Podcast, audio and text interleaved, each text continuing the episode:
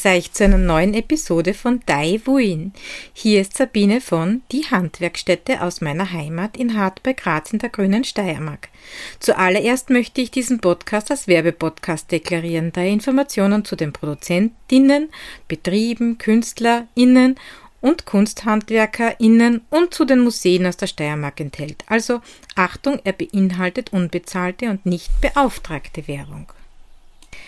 Diese Woche melde ich mich noch aus der Quarantäne und ich möchte mich recht herzlich für die lieben Genesungswünsche bedanken. Letztendlich hat Corona auch mich erreicht und hat mich jetzt schon eine ganze Woche ins Bett verfrachtet. Wenn das Kranksein auch übel ist, so verschafft es einem aber auch Raum zum Durchatmen und Nachdenken. Christiane von Faser und Farbe hat mir das Buch von Rebecca Burgess mit dem Titel Was steckt in unserer Kleidung empfohlen. Ich konnte zwar noch nicht das ganze Buch lesen, aber das, was ich gelesen habe, spricht mir völlig aus der Seele. Schon vor vielen Jahren, also noch lange vor diesem Buch, wurde mir klar, dass Stricken, Weben, Färben und Nähen für uns nicht nur ein Hobbythema ist. Also was bedeutet Kleidung nun für uns? Wenn ich euch jetzt konkret frage, was bedeutet für dich Kleidung? Was bedeutet dir dein Quant? Welche Antworten kommen euch da in den Sinn?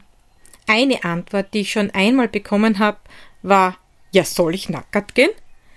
Wenn's wirklich so einfach wäre.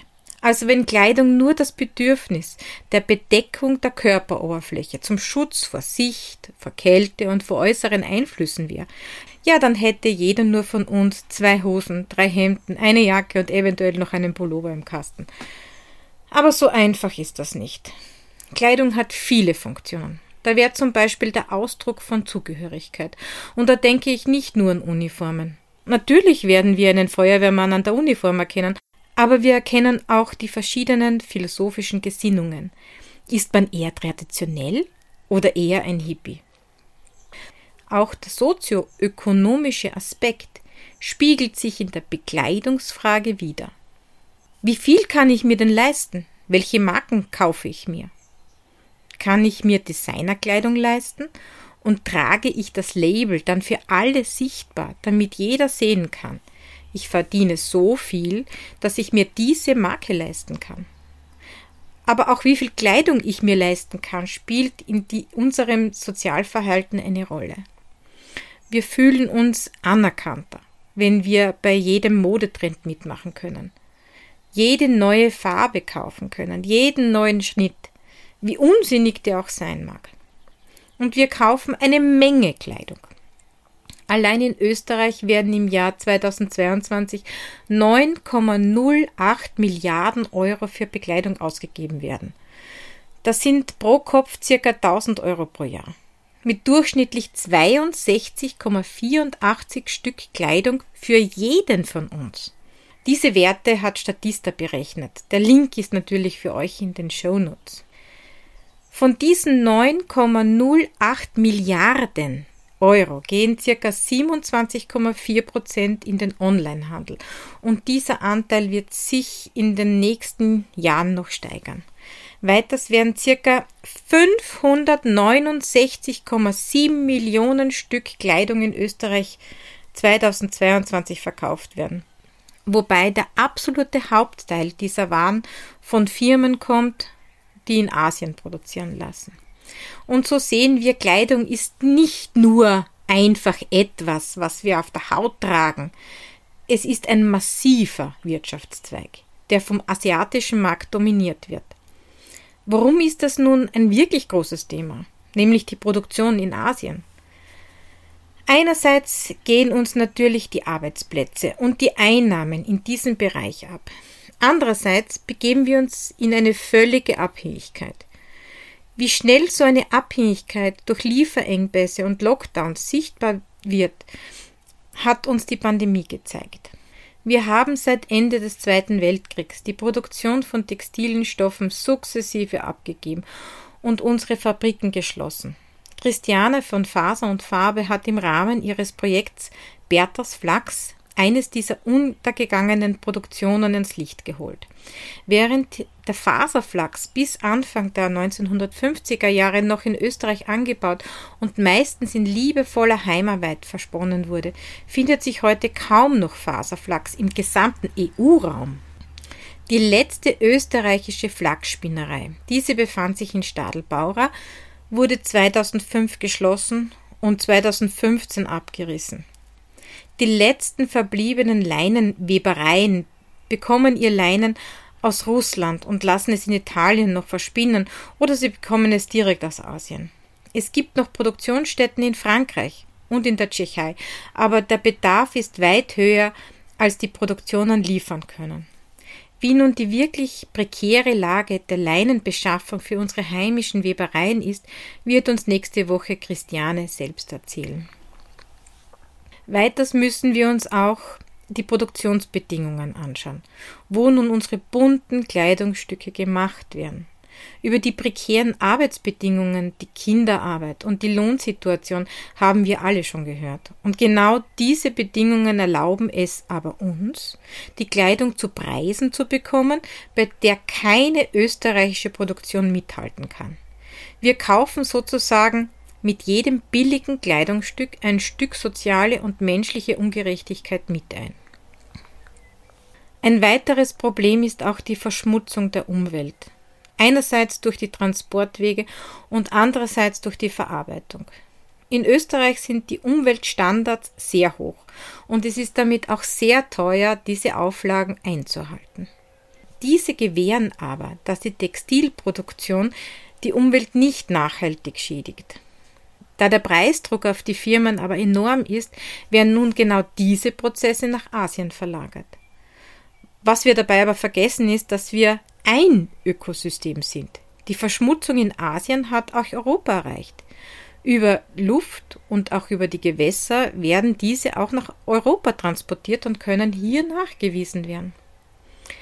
Direkten Einfluss haben aber die Produktionsstoffe, die in unserer Kleidung verbleiben. Nicht immer ist klar, mit welchen Chemikalien die Naturrohstoffe versetzt werden, mit welchen Stoffen sie gefärbt und verarbeitet werden. Über die Kanzerogenität, also ob Stoffe wie zum Beispiel Azofarbstoffe Krebs auslösen, wird viel geforscht. Gesichert gilt, dass durch Aufnahme solcher Farbstoffe zum Beispiel in den Mund diese dann zum größten Teil über den Darm ausgeschieden werden. Dabei werden aber auch aromatische Amine freigesetzt. Aromatische Amine sind Moleküle mit stickstoffhältigen Gruppen, die sich an einem Kohlenstoffring befinden, der Doppelbindungen hat, die durch die Blutbahn in die Leber und Niere wandern und wieder über den Harn ausgeschieden werden. Aufgenommen werden diese, zum Beispiel wenn unsere Babys an ihrer Kleidung nuckeln. Gesichert gilt auch, dass diese abgespaltenen aromatischen Amine, aromatisch heißt insofern, dass sie in einem Ring verbunden sind, eben diese aromatischen Amine die Fähigkeit haben, das Erbgut zu verändern. Der Bericht darüber ist in den Shownotes verlinkt. Weiter stehen diese Farbstoffe im Verdacht, ADHS und Asthma auszulösen. Dazu kommen die hormonellen Veränderungen, die durch das EAS verursacht werden können. EAS sind endokrine Disruptoren. Diese sind hormonaktive Substanzen, das heißt, sie greifen direkt in unser Hormonsystem ein. Sie werden in der Kunststoffindustrie, zum Beispiel bei der Produktion von Kunststofffasern und in Pestiziden verwendet. Rebecca Burgess hat diesen Hormonveränderungen ein ganzes Kapitel gewidmet. Diese EAS stehen im Verdacht, Krebs auszulösen, unfruchtbar zu machen und eine Vielzahl von anderen Krankheiten auszulösen. Und all diese Probleme sind nur ein kleiner Anriss der wirtschaftlichen, sozialen und gesundheitlichen Probleme, die die Textilindustrie aufbringt. Rebecca Burgess möchte nun mit dem Konzept des Fibersheds dagegenhalten. Wenn die Zeit für etwas reif ist, haben viele Menschen zur gleichen Zeit an vielen unterschiedlichen Orten offenbar gleichartige Ideen.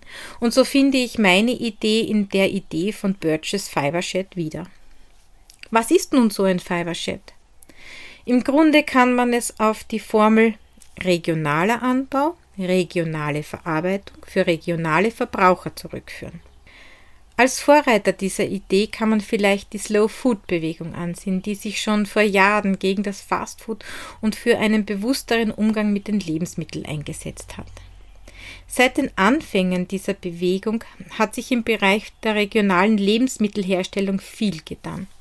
Einige ProduzentInnen haben sich zur Direktvermarktung zusammengeschlossen, vertreiben ihre Waren per Lieferservice oder berichten über ihre Tätigkeit via Instagram und Facebook. Alles transparent und für den Verbraucher fassbar, wodurch auch die Bereitschaft einer Entlohnung, von dem die Produzenten auch leben können, gestiegen ist. Diese Slow Food Bewegung gilt es auch nun in der Bekleidungsindustrie umzusetzen. Der Konsument soll wissen, wie seine Kleidung entsteht, welche Schritte notwendig sind, welche Chemikalien dafür verwendet werden. Dazu gilt es, ein Bekleidungskonzept umzusetzen, das es nicht erforderlich macht, jede Woche ein neues Kleidungsstück zu kaufen. Eine sogenannte Slow Fashion eben. Ein Konzept, das das Augenmerk auf die eigenen Bedürfnisse lenkt und nicht eines, das den Menschen zum Ausstellungsstück, zur Spielwiese der Massenindustrie macht. Gefragt sind klassische Schnitte, kombinierbare Farben, langlebige Stoffe und alles hergestellt in unmittelbarer Umgebung. Der Kontakt zu den ProduzentInnen ist eines der wichtigsten Eckpunkte. Der die Konsumentin soll wissen, wie die Kleidung entsteht, um auch entscheiden zu können, welche Produktion er oder sie unterstützen mag und, und welche eben nicht.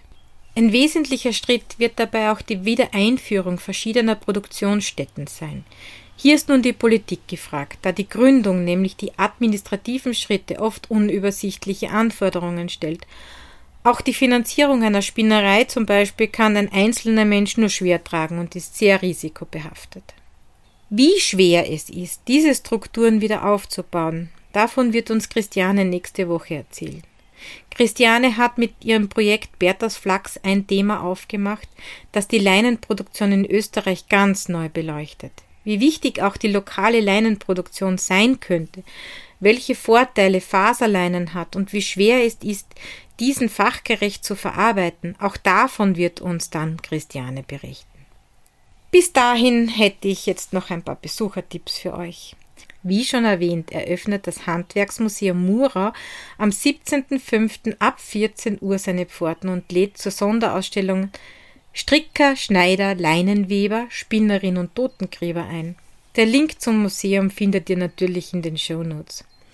Am Wieserhof in St. Peter ob Judenburg findet am 11. Juni 2022 ein Spinnkurs statt. Anmeldung direkt am Wieserhof. Und zum Schluss noch der Insektentag im Freilichtmuseum Stübing.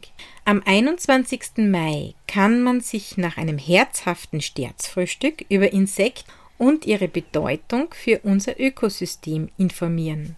Alle Links wieder in den Shownotes. Eine Bitte wieder. Teilt diesen Podcast mit euren Freunden. So können diese auch von den tollen Angeboten rund ums Thema Wolle und Handwerk erfahren. Außerdem würde ich mich über eine Bewertung für diesen Podcast sehr freuen. Wie immer, dieser Podcast dient eurer Unterhaltung, stellt keinen Anspruch auf Vollständigkeit und Richtigkeit. Die angegebenen Fakten werden aber von mir zum Selbststudium und zur Überprüfung mittels Link in der Description Box hinterlegt. So wünsche ich euch noch einen schönen, wolligen Tag und auf ein Wiederhören bei der nächsten Folge von Daiwuin oder die Steiermark spinnt. Thank you.